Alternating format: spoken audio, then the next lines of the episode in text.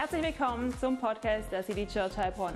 Schön, dass du heute mit dabei bist. Nimm dir gerne deine Bibel und dein Notizbuch zur Hand und jetzt viel Spaß beim Anhören der Message.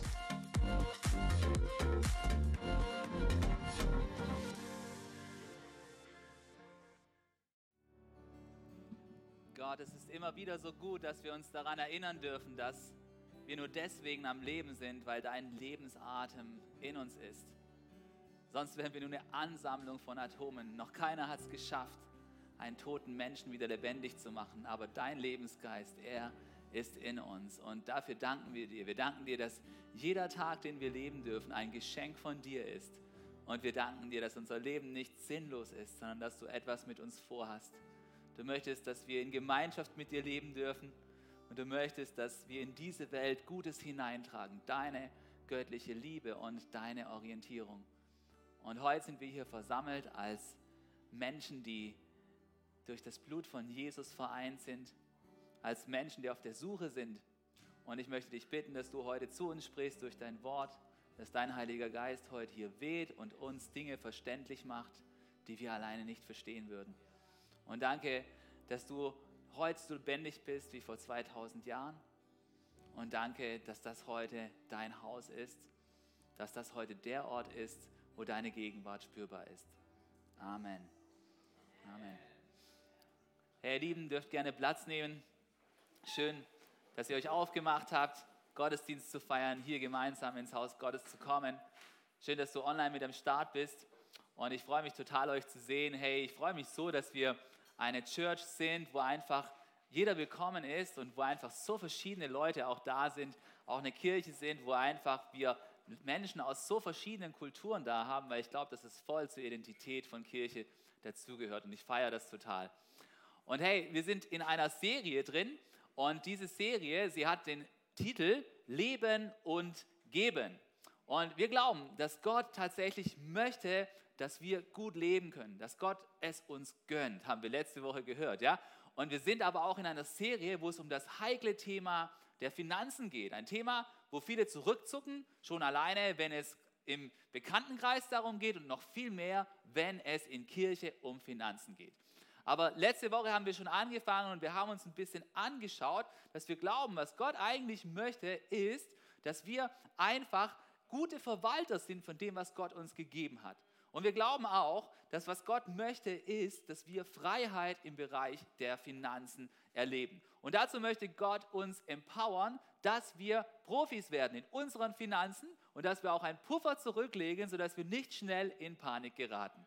Und vielleicht denkst du, naja, wenn das jetzt alles ist, was es zu sagen gibt, wozu brauche ich dann tatsächlich Gott? Reicht ein bisschen Willenskraft aus, ein paar gute Gewohnheiten? und ein bisschen Beständigkeit, um einfach das Thema Finanzen im Griff zu haben. Ich glaube, wenn wir nur so weit gehen, dann entgeht uns eine reale Dimension im Bereich Finanzen. Und ich glaube, dass wenn es um Finanzen geht, dann geht es nicht nur um eine rationale Sache, sondern ich glaube, dass die Finanzen das Potenzial haben, dass wir eine sehr emotionale Beziehung dazu aufbauen. Ich glaube sogar, dass es nicht nur emotional werden kann, sondern ich glaube, dass es, wenn es um die Vermehrung von Geld geht oder wenn es um das Zusammenhalten von Geld geht, dann kann das teilweise sogar religiöse Ausmaße annehmen. Ja? Du, kannst, du, kannst, du kannst tatsächlich mit religiösem Eifer hinter deinem Geld her sein. Es kann dir so am Herzen liegen, dieses Geld zusammenzuhalten oder dieses Geld zu vermehren, dass das Geld für dich zur Religion wird. Und das ist unabhängig davon, wie viel Geld du hast. Wenn du nicht viel Geld hast, dann geht es dir vielleicht religiös darum, mehr Geld zu verdienen. Und wenn du schon viel Geld hast, dann bist du manchmal religiös damit beschäftigt, dieses Geld zusammenzuhalten und zu schauen, dass es nicht weniger wird, sondern um es zu vermehren. Und worauf ich raus möchte, ist, ich glaube, ich möchte uns dafür sensibilisieren, dass unsere Beziehung zu Geld, die ist nicht einfach nur objektiv. Geld sind nicht einfach nur Nullen und Einsen. Es ist nicht einfach irgendetwas in einem IT-System auf unserer Bank, sondern ich glaube, wir sind so angelegt, dass Geld Macht über uns ausüben kann. Oder überleg dir das doch mal ganz praktisch. Ist es dir schon mal passiert, dass du irgendwo essen warst und das Essen hat richtig gut geschmeckt? Und dann kommt der Moment, wo es ans Zahlen geht und eigentlich möchtest du ein großzügiges Trinkgeld geben. Und dann zögerst du so richtig. Der Service war gut, das Essen war gut und denkst, oh, heute schon wieder 10% Trinkgeld, echt jetzt? Und das Geld fängt so richtig an, an dir zu kleben. Dann frage ich mich, wo ist jetzt die Rationalität? Ich glaube, du bist, jetzt, du bist da ziemlich emotional mit deinem Trinkgeld. Das Trinkgeld will unbedingt in deiner Tasche bleiben und in meiner, ja? Und ist es nicht so? Ja, ich glaube ein bisschen, ja? Oder hey, ist es schon mal so gegangen, dass du shoppen warst auf Amazon oder auf Zalando oder wo auch immer du halt online shoppen gehst, ja? Nicht am Sonntag bitte, okay? Dann, dann, dann und du hast einfach was ausgegeben, 100 Euro oder ein bisschen mehr als 100 Euro und du hast so gedacht, oh Mann, endlich kann ich mir wieder was gönnen, was Neues und ist richtig gut, ja?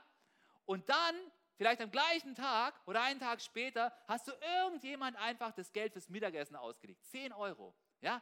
Und die Person hat es dir nicht innerhalb von 24 Stunden zurückgegeben. Und du hast dann daran gedacht, boah, diese 10 Euro. Ey, diese 10 Euro, warum wurden mir die noch nicht zurückgegeben? Ja? Und merkst du, dass diese 10 Euro, die wo du weggegeben hast, dass die viel, viel größere Bedeutung in deinem Kopf haben als die 100 Euro, die du gestern vielleicht auf Amazon ausgegeben hast. Und es wird emotional um das Thema Geld. Es will einfach an dir hängen bleiben. Oder vielleicht ist dir auch schon so gegangen, dass du bei der Arbeit so viel Gas gegeben hast, dass du Stunden arbeitest, die du überhaupt nicht arbeiten willst und dass du Leistung gebracht hast, die du eigentlich überhaupt nicht geben wolltest und dein Leben in eine Art Ungleichgewicht gekommen ist, nur weil du noch etwas mehr Geld verdienen möchtest oder weil du noch den nächsten Schritt in deiner Karriere gehen möchtest. Und ich glaube, das, was all diese Situationen gemeinsam haben, ist, dass Geld nicht einfach nur Geld ist. Geld ist nicht einfach nur 0 und 1, sondern Geld hat das Potenzial, zu einem Götzen in unserem Leben zu werden. Und weißt du, was ich glaube und was, ich, was wir heute gemeinsam anschauen wollen, ist, ich glaube, es braucht einen Shift, eine Veränderung, einen Schalter, den wir immer wieder aufs Neue umlegen, wenn es ums Thema Geld geht.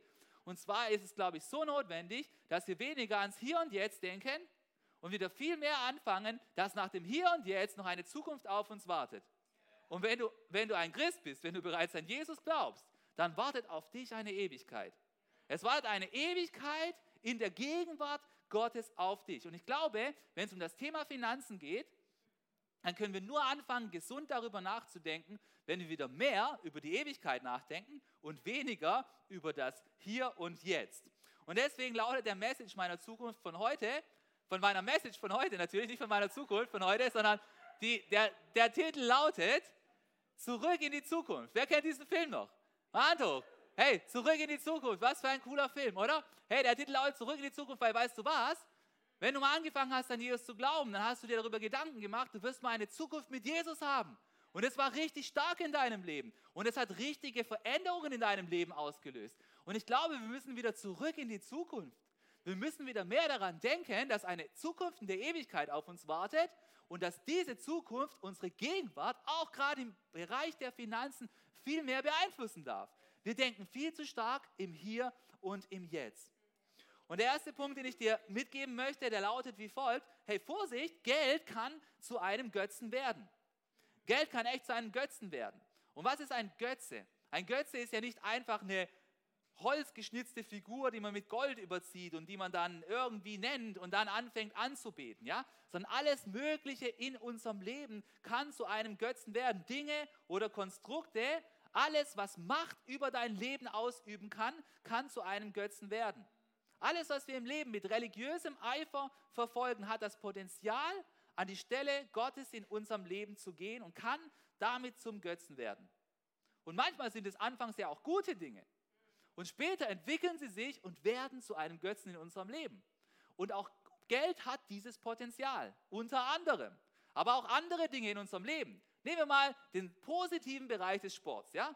Du kannst anfangen, Sport zu machen. Das macht dir so richtig Spaß. Egal was es ist. Ja? Nehmen wir jetzt Pumpen oder nehmen wir Laufen. Du, du, du genießt es richtig. Ja? Du genießt es richtig und du verfolgst es. Und das ist richtig gut. Aber irgendwann kann es sein, dass der Sport dich immer stärker packt und er packt dich so stark, dass der Eifer für deinen Sport stärker wird als der Eifer für Gott in deinem Leben. Und in dem Moment kann auch der Sport, auch wenn er Anfang was Gutes ist, etwas Religiöses in deinem Leben annehmen und kann zu deinem Götzen werden. Es kann sein, dass du wegen dem Sport deine Familie vernachlässigst. Es kann sein, dass du wegen dem Sport nicht in den Gottesdienst kommen kannst. Und so kann es mit verschiedenen Dingen in unserem Leben passieren. Und immer, egal was es ist, immer wenn etwas den Platz Gottes in unserem Leben verdrängt, dann, hat, dann wird es zu einem Götzen. Oder es kann sein, dass du jetzt gerade Single bist und du bist auf dem Weg, eine Freundin oder einen Freund zu bekommen. Und dann denkst du, jetzt kommt endlich, jetzt, jetzt wird mein Leben so gut. Endlich mein Traumpartner, meine Traumpartnerin. Und, und jetzt, jetzt wird alles in Balance kommen. Jetzt werde ich mich nie mehr einsam fühlen.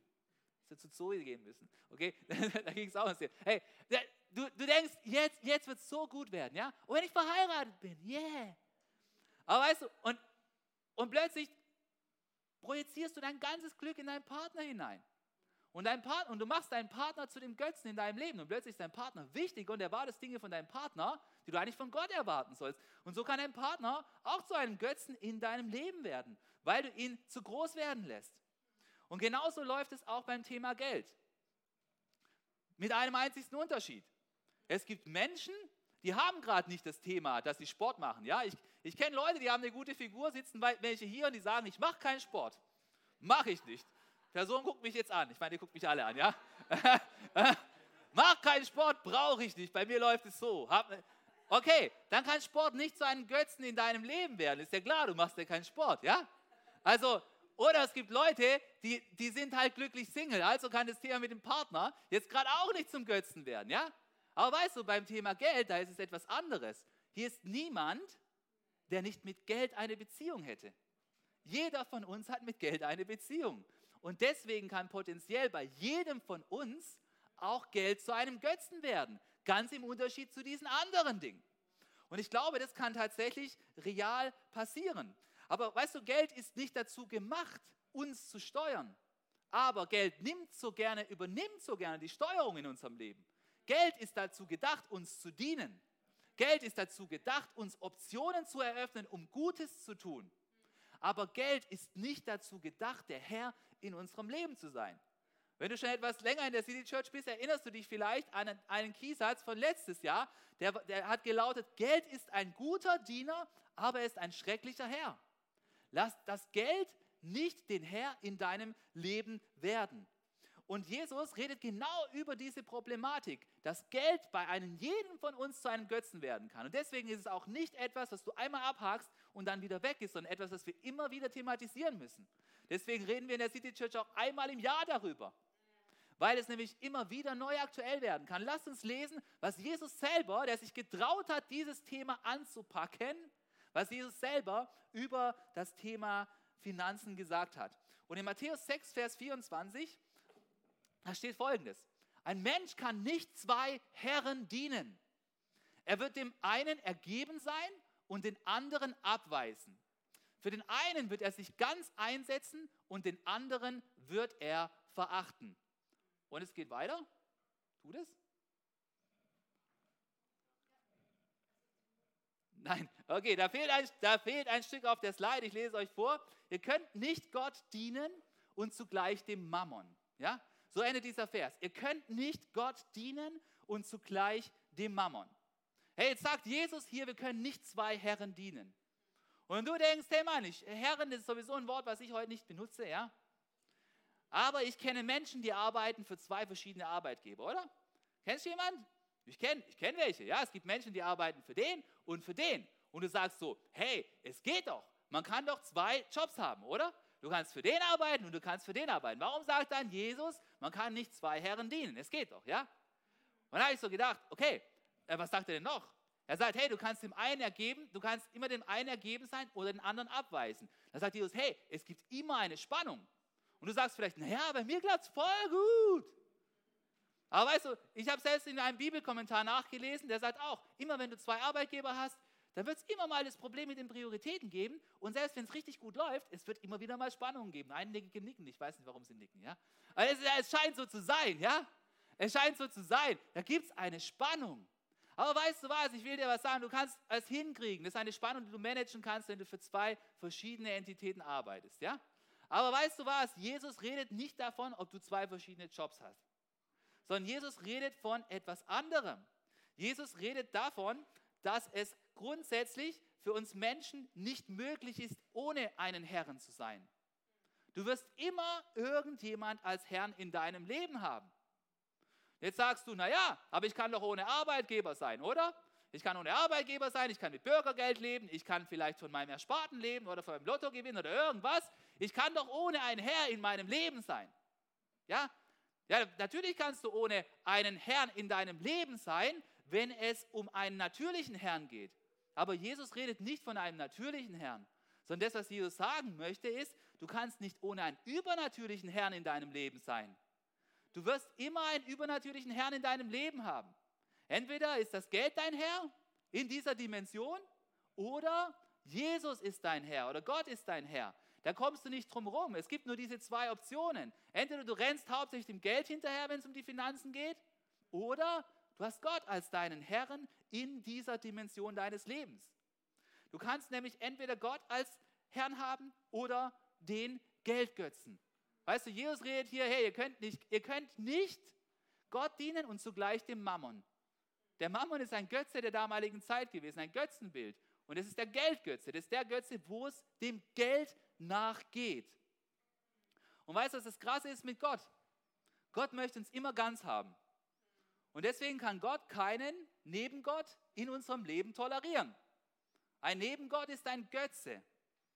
Weißt du, wie, das, weißt du, wie eins der zehn Gebote lautet?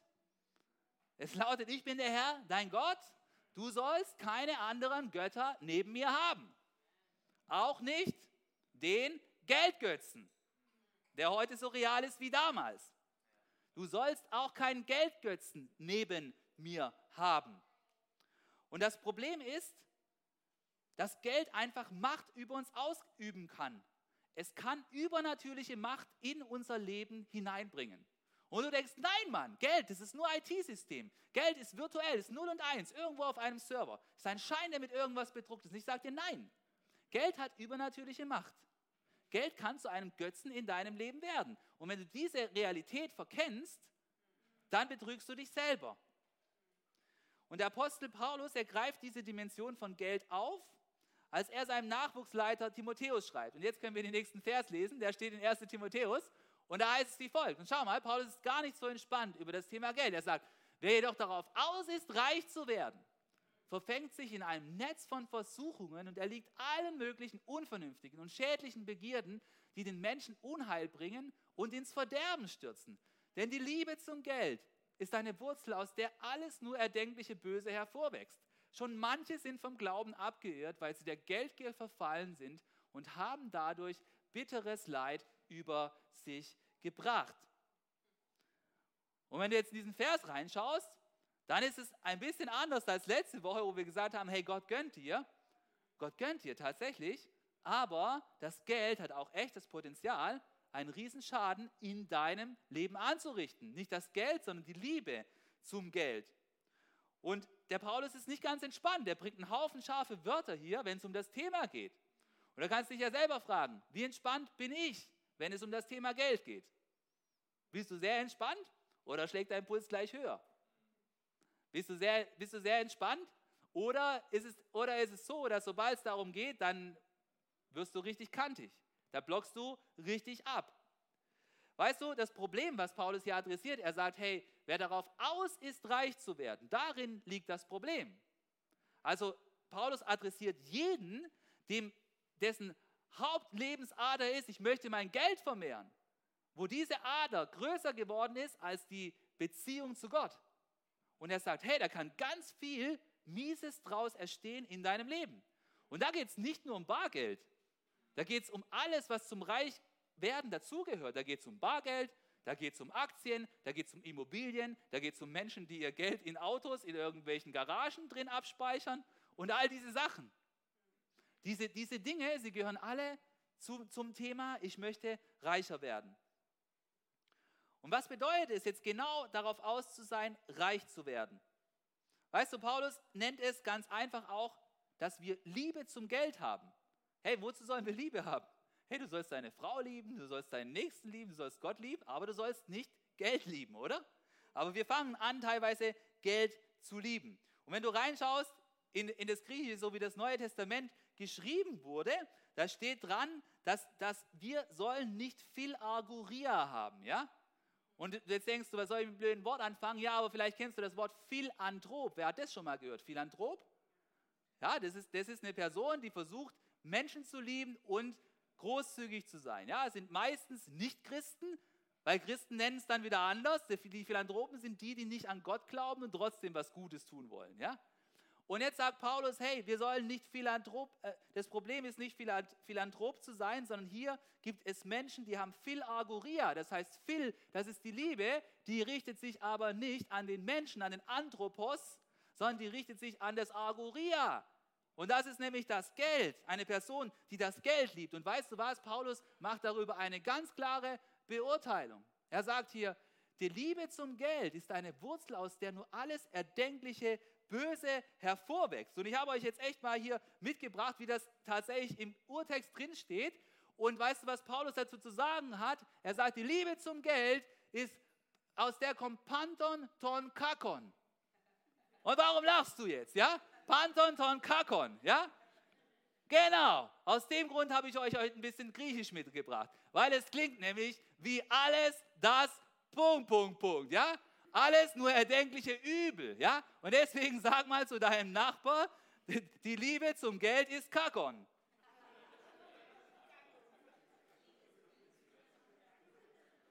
Da hast du gleich noch ein griechisches Wort gelernt, ja? Kakon ist alles Üble und es bedeutet auch noch das andere, wegen dem du gelacht hast, ja? Die Liebe, die Liebe, äh, ja, da musste ich dran denken. Da habe ich gedacht, es lohnt sich heute mal mit Griechisch, oder? Und ey, äh, aus der Liebe zum Geld entsteht alles mögliche Böse, alles Übel, alles mögliche Unheil. Und wenn du da reinschaust in diesen Text, lass uns eins zurückgehen bitte, dann kannst du, dann kannst du sehen, die Liebe, sie kann uns, die Geldliebe, sie kann uns auf gefährliche Wege führen. Paulus sagt hier, hey, es wird alles mögliche Unvernünftige kommt daraus hervor. Hey, wenn du Geldliebe hast, du gehst plötzlich Risiken ein, die du vielleicht nicht eingehen solltest, ja? Dann steht dran, da kommt schädliche, schädliche Begierde. Du willst immer mehr haben. Plötzlich willst du vielleicht in einer Liga spielen, der du nicht spielen sollst. Nur um das zu haben. Du bist plötzlich informiert über irgendwelchen Quark, der so viel Geld kostet. Du weißt, wie, wie die Marken heißen. Du weißt nicht, wie das Zeug kostet. Dabei weißt du, du solltest es nie tragen, weil es einfach nur obszön teuer ist. Du bist plötzlich über, mit schädlichen Begierden voll. Hey, die Menschen bringen Unheil über sich. Hast du schon mal von Menschen gehört, die sich Sachen kaufen, die sie sich nicht leisten können? Und dann buttern sie ihr ganzes Geld da rein, um, dieses, um diesen Status aufrecht zu erhalten. Menschen, die gemeinsam ein Auto leasen, um damit rumfahren zu können, dass sie von anderen gesehen werden. Soll es geben? Ist doch abgedreht, oder? Hey, ja, ihr lacht, ihr lacht.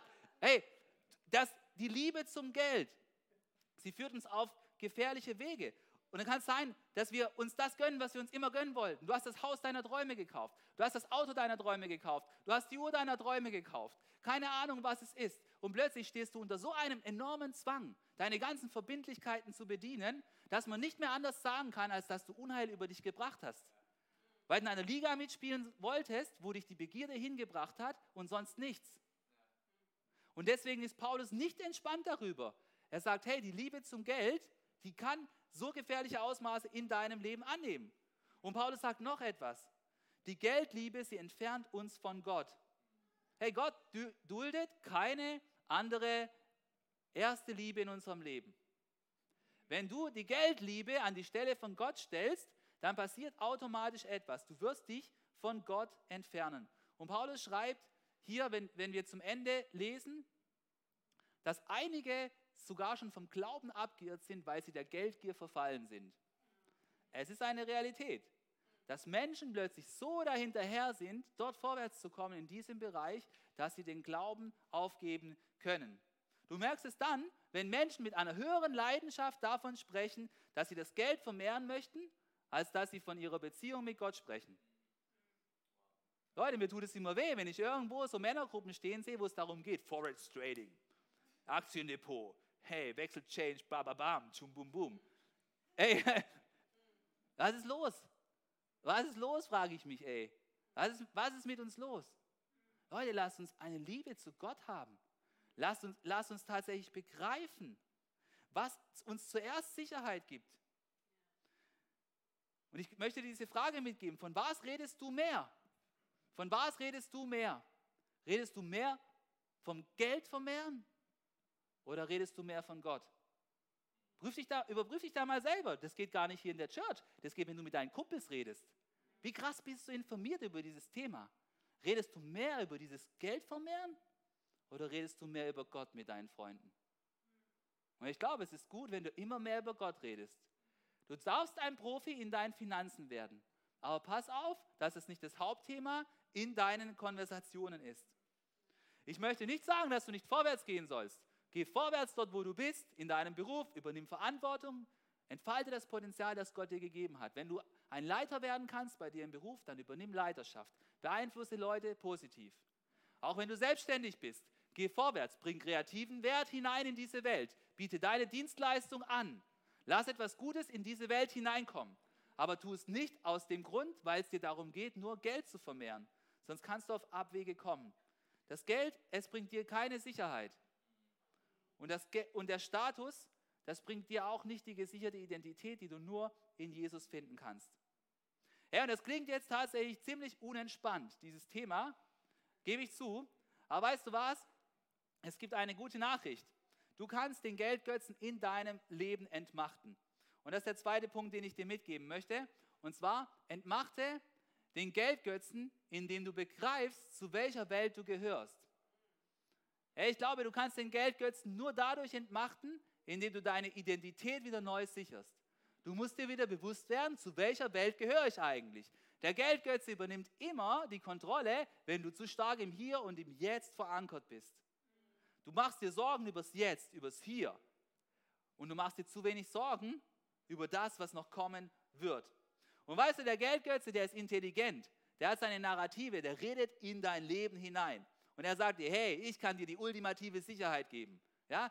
Hey, ich habe mal gegoogelt, kannst du mal googeln, wie ist das, wie ist das Durchschnittssparvolumen der Deutschen nach Altersklassen segmentiert? Ja? Dann kannst du gucken, zwischen, 25, zwischen 20 und 30, zwischen 30 und 45, da haben die Deutschen, glaube ich, irgendwie 80 oder 120.000 Sparvolumen im Schnitt angeblich. Ja? Kannst mal selber nachgoogeln. Dann frage ich mich, warum wir so viel jammern müssen. Und warum wir uns so viel Sorge machen. Ich sage dir, weil die Sorge, sie wird nicht kleiner, nur weil du ein bisschen mehr Geld hast. Die Sorge, sie wird größer, wenn du das Geld zu deinem Götzen machst. Und auch wenn du da in der nächsten Lebensphase bist, weißt du, wann die Menschen am meisten gespart haben? Vor, kurz vor, vor Renteneintritt. Glaubst du, die Menschen haben dann dort die maximale Sicherheit in ihrem Leben? Ich glaube, wir müssen da viel entspannter drauf schauen. Und du kannst nur entspannter darauf schauen, wenn du checkst, wo, wo du herkommst. Weißt du, was der Geldgötze dir sagt? Er sagt, sprich nicht mit anderen darüber. Vermehr einfach dein Geld. Sprich nicht mit denen drüber. Das muss man geheim halten. Du musst es für dich behalten. Und der Geldgötze, der sagt ja auch, hey, ich bin der reale Rahmen. Mich kannst du anfassen, so wie dieses Pult. Null und eins, weißt du? Wissenschaftlich erwiesen. Das funktioniert. Ich habe einen realen Wechselwert. Du kannst mich heute verwandeln in irgendetwas. Herr, und ich sage dir, komm ins Gespräch darüber, wenn der Geldgötze in deinem Leben zu groß geworden ist. Und Paulus hat gewusst, dass Geld so auf uns wirken kann. Und in ein paar Verse weitergehen, da schreibt er nochmal an Timotheus folgendes. Und wir lesen in Vers 17 diesen Text hier. Da heißt es, schärfe denen, die es in dieser Welt zu Reichtum gebracht haben. Jetzt denkst du vielleicht, ich bin nicht reich. Ich zeige, ich zeige uns gleich mal eine Karte, wo du sehen kannst, wie, die, wie der Reichtum verteilt ist weltweit. Ich glaube, wir sind schon reich. Ja, guck mal. Hier ist eine Karte, da, sind die, da, sind, da, da ist diese Farbe hier, das sind die Länder mit dem höchsten Bruttodurchschnittseinkommen. Siehst du, was wir für eine Farbe haben? Siehst du, was wir für eine Farbe haben? Guck mal da. Hier, bisschen USA, bisschen hier Europa, bisschen hier Australien. Liebt Gott alle Menschen gleich? Gott liebt alle Menschen gleich, oder? Ist jeder genau gleich viel wert in den Augen Gottes? Jeder ist genau gleich viel wert, oder? Und wir sitzen da. Wir sitzen da und haben Angst wegen den Finanzen. Hier, wir sitzen auf dem, auf dem paar Prozent auf dieser Welt, wo die Menschen am allermeisten Durchschnittseinkommen haben. Wir sitzen auf dem paar Prozent in dieser Welt, wo die Infrastruktur am allerbesten ist. Wir sitzen in dem paar Prozent der Welt, wo die allergrößte materielle Sicherheit da ist. Jetzt lass uns zurückgehen und weiterlesen in diesem Vers. Schärfe denen, die es in dieser Welt zu Reichtum gebracht haben, ein, nicht überheblich zu sein und ihre Hoffnung nicht auf etwas so Unbeständiges wie den Reichtum zu setzen, sondern auf Gott. Denn Gott gibt uns alles, was wir brauchen, in reichem Maß. und möchte, dass wir Freude daran haben. Ermahne sie, Gutes zu tun, freigebig zu sein und ihren Besitz mit anderen zu teilen. Wenn ihr Reichtum in solchen Taten besteht, ist das im Hinblick auf ihre Zukunft eine sichere Kapitalanlage und sie werden das wahre Leben gewinnen. Hey, schau mal, weißt du was? Paulus, er spannt hier etwas auf. Er spannt hier etwas auf, und zwar, dass wir in der Mitte zwischen zwei Welten leben. Er sagt hier, schärfe denen, die es in dieser Welt zu Reichtum gebracht haben. Das ist diese Welt. Wir alle leben in dieser Welt. Und im Weltvergleich haben wir es alle schon zu etwas Reichtum gebracht. Und dann redet er hier ganz unten mit dem Blick auf die Zukunft. Ja? Die Zukunft, sie wartet auf uns.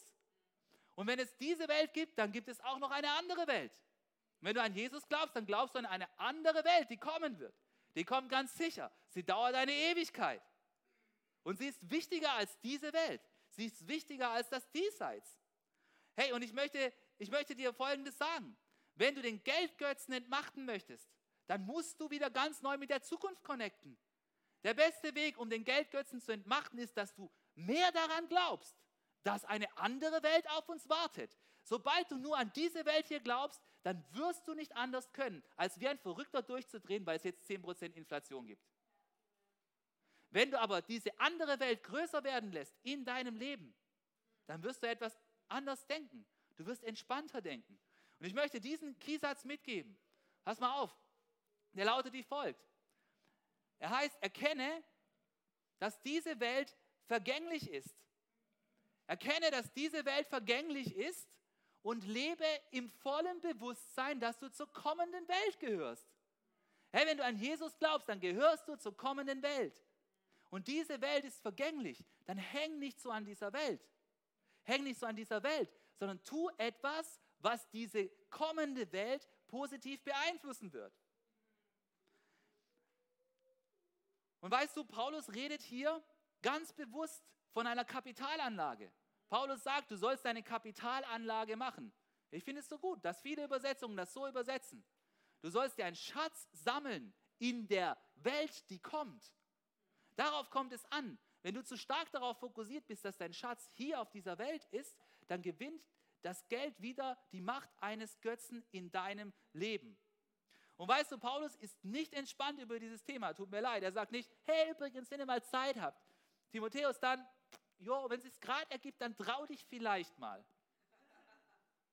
Mit deinen Peers, wo sonst immer über Forex Trading reden, über das Thema zu reden, ja? Paulus sagt hier ganz konkret, schärfe ihnen ein. Das heißt, er ist etwas leidenschaftlich darüber. Er sagt, hey, schärfe ihnen ein.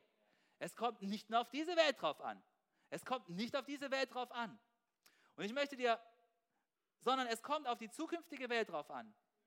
Und weißt du was? Ich möchte dich ermutigen, lasst uns mit unserem Geld so umgehen, dass man an unseren Taten deutlich sehen kann, zu welcher Welt wir gehören und auf welche Welt wir hoffen.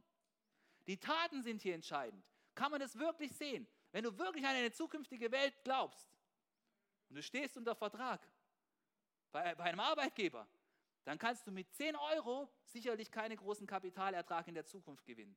Oder? Ganz sicher nicht. In deinen Taten muss sichtbar werden, dass dir diese kommende Welt wichtig ist, dass dort die Rendite aufsteigt. Und ich möchte dich echt fragen, wie wichtig ist dir deine himmlische Kapitalanlage?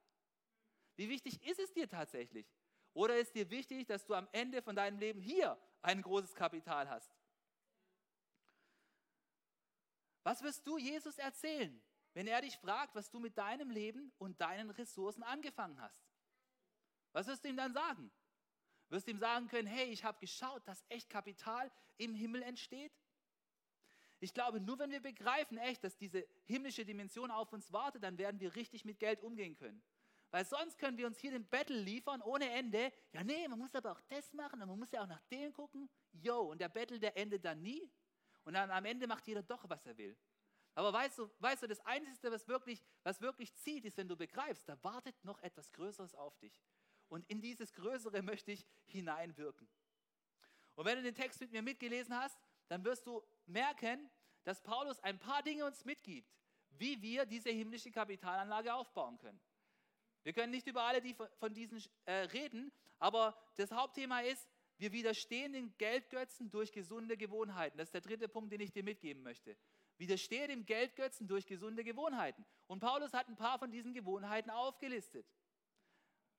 Er hat davon geredet, dass wir dankbar sein sollen, dass wir großzügig sein sollen und dass wir auch lernen sollen zu teilen. Und auf alle werde ich heute nicht eingehen, aber ich möchte auf einen Aspekt davon eingehen, nämlich darauf, dass wir dankbar sein sollen für das, was wir haben. Im Vers 17, da heißt es wie folgt von diesem Text, es heißt, setzt eure Hoffnung auf Gott, denn Gott gibt uns alles, was wir brauchen, in reichem Maß und möchte, dass wir Freude daran haben. Hey, da sind wir wieder bei dem Thema. Gott gönnt uns. Gott gönnt uns alles, was wir brauchen, in reichem Maß. Und er möchte auch, dass wir Freude daran haben. Smile. Smile more. Okay? Gott möchte, dass wir happy sind über das, was wir haben. Und ich glaube, was gibt uns Gott? Hey, Gott gibt uns zuerst mal, er gibt uns Nahrung. Er gibt uns genügend zum Essen und er möchte uns auch Kleidung geben. Das ist die Basics, das, was wir brauchen. Und wir dürfen Gott vertrauen, dass wir alles haben, was wir brauchen. Aber Gott gibt uns halt gerade nicht nur das, sondern Gott gibt uns halt eben auch Ruhe und Frieden in unserem Inneren. Und zwar unabhängig von den äußeren Rahmenbedingungen, die gerade passieren. Und die entscheidende Frage lautet, wie kann ich dankbar sein? Wie kann ich dankbar sein für das, was ich habe? Hey, ich kann dir zwei Dinge sagen, wie du ganz garantiert nicht dankbar sein kannst. Du kannst nicht dankbar sein, indem du dich mit deinem Nachbar vergleichst. Sobald du dich mit deinem Nachbar vergleichst, dann wirst du nicht mehr dankbar sein. Du weißt nicht, ob dein Nachbar sein Elektroauto bar bezahlt wurde oder auf Pump, oder? Wenn du dich mit deinem Nachbar vergleichst, dann wirst du nicht glücklich werden und auch nicht dankbar, ja? Und du wirst auch nicht dankbar, wenn du ständig Werbung glotzt. Weil Werbung hat einen Zweck, nämlich dich unzufrieden zu machen, ob du es glaubst oder nicht. Und dafür werden Millionen Budgets verbraten und Psychologen und Ingenieure angestellt, um das bei dir zu bewirken. Also zepp dich nicht durch das Zeug durch, denn es werden sonst in dir Bedürfnisse geweckt, von denen du noch gar nicht gewusst hast, dass sie existieren. Okay? Ich finde es immer so genial, wenn so neue Produkte erfunden werden, die überhaupt niemand braucht und die dann zu Hause einfach nur rumstehen, okay? Also, selbst nicht so viel Werbung, okay? Werbung und Vergleichen, dadurch wirst du nicht dankbar. Hey, wodurch wirst du dankbar? Guck mal, mein, mein Mentor, mein Mentor aus der Ferne, John Maxwell, er hat gesagt, What you focus on expands, okay? Auf das, was du dich fokussierst, das wird größer werden in deinem Leben. Ist ganz definitiv so. Worüber du nachdenkst, das wird größer werden in deinem Leben. Und mit der Dankbarkeit ist es auch so. Du musst über die Dankbarkeit nachdenken. Du musst über das nachdenken, wofür du dankbar bist. Und das musst du wiederholen. Weil Instagram und Facebook und Zalando und Amazon wiederholst du sowieso schon. Das geht automatisch, da gibt es natürliche Motivation, ja, so Endorphinschübe, keine Ahnung. Du sollst aber aktiv das wiederholen, was dich dankbar macht und nicht das, was dich unzufrieden macht, okay? So deswegen fang mal an, runterzuschreiben, wofür du dankbar bist. Und sei da nicht so christlich, okay?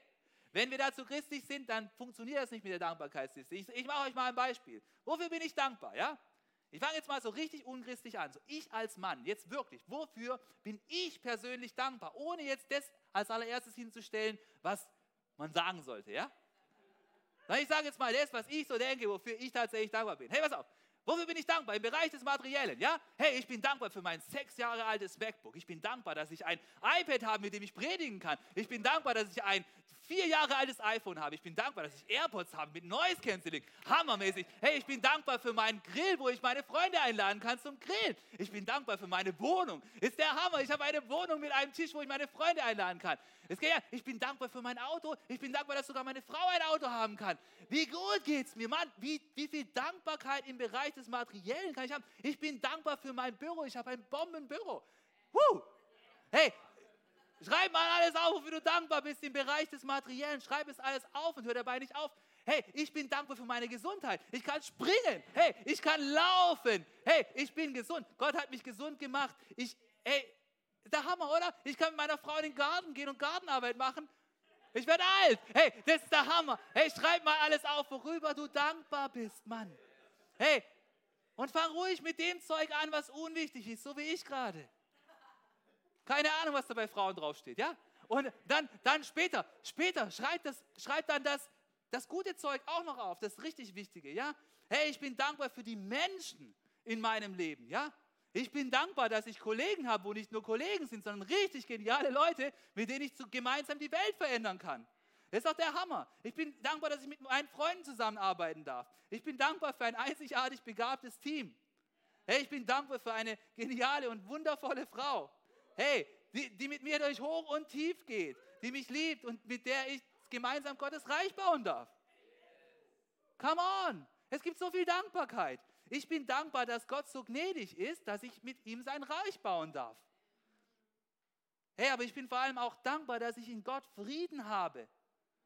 Ich bin dankbar, dass mein Leben auf dem einzig wahren Fels steht, der zählt und der wirklich fest ist, Jesus. Hey, ich bin dankbar, hey, ich, sag, ich sag dir, ich bin dankbar, dass ich mich nicht von unbeständigen, untreualen und unleuten, unloyalen Menschen runterziehen lassen brauche sondern dass ich allein für die Ehre von Jesus leben darf. Ich bin dankbar, dass ich den Traum meines Lebens leben darf. Hey, ich glaube, wir haben so viel Grund, um dankbar zu sein. Und weißt du was? Mein Reichtum, der ist nicht materiell. Mein Reichtum, der ist der Segen Gottes in meinem Leben. Und ich weiß genau, dass ein neues Elektroauto oder die nächste Wohnung, in die wo ich ziehen kann, oder der nächste Grill oder das nächste super weiß der Kuckuck, was die weiß, ja? Oder der Urlaub sonst wohin. Dass der mich bei weitem nicht glücklich machen kann. Come on. Lasst uns dankbar sein für das, was wir doch schon haben. Auch eine neue Küche wird es nicht reißen. Das alles wird kein Game Changer sein. Sondern Mann, ich bin dankbar für die genialen Menschen, mit denen ich leben darf. Und ich bin dankbar für meinen Gott. Dafür bin ich dankbar. Und ich möchte dich auch ermutigen, schreib dir auf, wofür du dankbar bist. Da ist so viel da, wofür du dankbar sein kannst. Widersteh dem Geldgötzen und mach diese Übung der Dankbarkeit. Schreib deine eigene Liste, schreib sie auf einen Schmierzettel, schreib sie auf deine Apple Notes drauf, auf deine Android Notes, das schreibst du auf deine, keine Ahnung. Dankbarkeit ist so ein großer Schlüssel für ein gesegnetes Leben. Und dass wir wissen, zu welcher Welt wir gehören. Wir gehören zur zukünftigen Welt und nicht zu dieser Welt. Und so wollen wir mit unserem Geld tatsächlich umgehen, dass diese himmlische Kapitalanlage, dass sie größer wird und dass wir zufrieden sind mit dem, was wir hier haben und dass man an unseren Taten sehen kann, wofür unser Herz tatsächlich als allererstes schlägt. Komm, lass uns aufstehen und lass uns gemeinsam beten.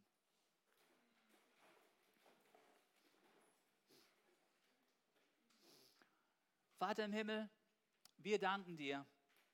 Wir danken dir, dass du unser Versorger bist. Wir danken dir, dass es uns tatsächlich so gut geht. So gut geht, auch gerade im Vergleich zur, zur ganzen Welt können wir so dankbar sein. Wir können so dankbar sein für all die Dinge, die wir haben, für die Menschen, die um uns herum sind, für die Church Family. Und Jesus, wir wollen dir auch danken, dass du dem Geldgötzen widerstanden hast. Satan hat dir mal alle Reiche dieser Welt angeboten. Und du hast abgelehnt. Du hast abgelehnt, weil du gewusst hast, das bringt keine Erfüllung. Und Herr, so möchte ich dich bitten, dass wir immer tiefer begreifen, dass Geld eben nicht nur Zahlen und Nullen sind, sondern dass Geld Macht über uns hat, dass Geld ein Götze werden kann in unserem Leben. Und Jesus, da wo Menschen heute hier sind, die vielleicht spüren, dass der Mammon mehr Macht in ihrem Leben gewonnen hat, als es ihnen recht ist und die wieder frei werden wollen, da bitte ich dich, dass du dich diesen Personen ganz neu zeigst und dass du ihnen zeigst, dass es nur in dir Erfüllung gibt, dass es nur in dir Sicherheit gibt und dass du uns alles gibst, was wir brauchen. Gott, ich möchte dich bitten, dass du diese Menschen frei machst von der Bindung der Geldliebe und dass du sie in deine Gegenwart hineinführst. Und Herr, ich möchte dich bitten, dass du uns ganz neu begreifen lässt, dass wir nicht zu dieser Welt gehören, Nein, die zukünftige Welt, sie hat schon angebrochen. Wir gehören zu dieser zukünftigen Welt und in dieser Welt bist du der König. Und Herr, lass du uns begreifen, dass deine göttliche Versorgung, dass sie da ist mit allem, was wir brauchen. Und danke, Herr, dass dein zukünftiges Reich, dass es schon in unser Leben hineinragt und dass es größer werden möchte. Und Herr, wir wollen es bekennen.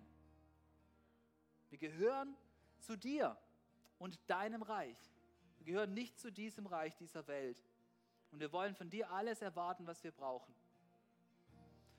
Und Herr, wir möchten dich bitten, dass wir dem Geldgötzen widerstehen können, durch gute göttliche Prinzipien, die du uns lehrst. Herr, hilf uns dankbar zu sein für alles das, was schon in unserem Leben ist. Hilf uns nicht in die Vergleichsfalle zu treten. Hilf uns nicht in die Falle zu treten, dass wir uns von der Werbung zuspammen lassen, sondern hilf uns, das durchzusehen, was wir haben und dich dafür zu preisen, Herr.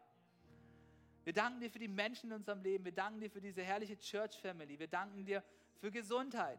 Wir danken dir für all das Gute, das du schenkst. Und Herr, wir bitten dich, dass wir Experten darin werden, unser Meckern mit Dankbarkeit zu unterbrechen. Und vielleicht bist du heute hier und du hast irgendwo tatsächlich die Erfüllung durch Geld in deinem Leben gesucht. Und vielleicht auch ein Stück weit gefunden. Oder vielleicht auch in Beziehungen oder in Dingen. Aber ich möchte dir sagen, die letztendlich tiefste Herzenssehnsucht, die kannst du nicht mit Geld stehlen, auch nicht mit anderen Menschen, auch nicht mit Dingen, die du anfassen kannst. Sie sind keine guten Herren für dein Leben. Es gibt einen guten Herrn für dein Leben. Und das ist Jesus. Und er kann dir echten Frieden geben, dein Leben hinein. Über diese Unsicherheiten dieser Zeit hinaus kann er dir wahren Frieden in dein Herz hineingeben. Und ich möchte dich einladen, dass du, wenn du Jesus noch nicht in deinem Herzen hast, wenn du diesen Frieden noch nicht verspürst in deinem Herzen, auch über die Finanzen, auch über das, wo du dich noch leer fühlst, weil du vielleicht dich nach Beziehung sehnst. Ich möchte dich einladen, dass du Glauben hast an Jesus und dass du ihn einlädst, in dein Leben zu kommen und dein Herz zu füllen mit dieser Zufriedenheit, mit dieser Fülle, mit diesem Frieden, mit diesem Wissen versorgt zu sein. Und weißt du, wenn Jesus in dein Leben kommt, dann möchte er alles Schlechte wegnehmen aus deinem Leben. Das, was dich trennt von Gott, das, was dich auch unzufrieden macht, deine Sünde. Und dafür ist er am Kreuz gestorben. Für dich und für mich. Und ich möchte dich einladen, deinen Glauben auf diesen Jesus zu setzen, der nicht nur gestorben ist, sondern auferstanden ist und der gerne in deinem Herzen wohnen möchte und dir Frieden geben möchte. Und wenn du das möchtest, dann bet einfach ein Gebet mit mir, das ich gleich sagen werde, in deinem Herzen, still für dich. Lass uns so ein Gebet sprechen. Lieber Jesus, ich habe nach Zufriedenheit in anderen Stellen gesucht und habe sie nicht gefunden. Mein Herz ist immer noch unzufrieden. Und ich möchte heute den Sprung des Glaubens wagen und möchte an dich glauben, Jesus. Ich möchte dich einladen, in mein Leben zu kommen. Ich möchte dich bitten, dass du mir meine Sünden vergibst. Und ich möchte dich bitten, dass du in mein Herz kommst und mir den wahren Frieden und die Zufriedenheit schenkst. Und auch wenn ich es noch nicht ganz begreifen kann, Jesus, so bitte ich dich, hilf meinem Unglauben. Und ich möchte jetzt glauben, dass du in mein Leben gekommen bist. Und ich möchte von dir ewiges Leben empfangen. Ich möchte begreifen, dass die Ewigkeit, dass sie in mein Leben hineinragt und dass ich mir deswegen nicht mehr so viel Sorgen ums Diesseits machen brauche. Ich möchte ab heute mit dir, Jesus, unterwegs sein und dir nachfolgen. Danke, dass du mich liebst. Amen. Amen. Hey, wenn du dieses Gebet mitgesprochen hast, für dich im Herzen, wenn diese Worte das getroffen haben, was du gefühlt hast, dann möchte ich dich ermutigen, dass du nach dem Gottesdienst einfach vorkommst zum Kreuz. Dass wir uns einfach kennenlernen können und dass wir einfach gemeinsam reden können und dass ich für dich beten kann. Ich möchte dich gerne segnen, ich möchte einfach deinen Weg mit Jesus, dann möchte ich dir einfach einen guten Start geben. Und jetzt lass uns noch stehen bleiben und gemeinsam Gott loben, indem wir einfach zu ihm singen. Denn er ist der Einzige, von dem wir alles erwarten dürfen. Amen. Was für eine Ehre, dass du dir den Podcast der City Church Heilbronn angehört hast. Wir glauben daran, dass das Wort Gottes die Kraft hat, dein Leben zu verändern. Wenn dir dieser Podcast gefallen hat, dann teile ihn gerne auf Social Media. Unser nächster Podcast wird nächsten Sonntag um 17 Uhr verfügbar sein. Gerne kannst du diesen Podcast auch kommentieren und abonnieren, damit du keine weitere Folge mehr verpasst. Jetzt denkst du vielleicht, oh, das war es jetzt, aber nein, lasst uns jetzt das Gehörte in die Praxis umsetzen. Bis zum nächsten Mal.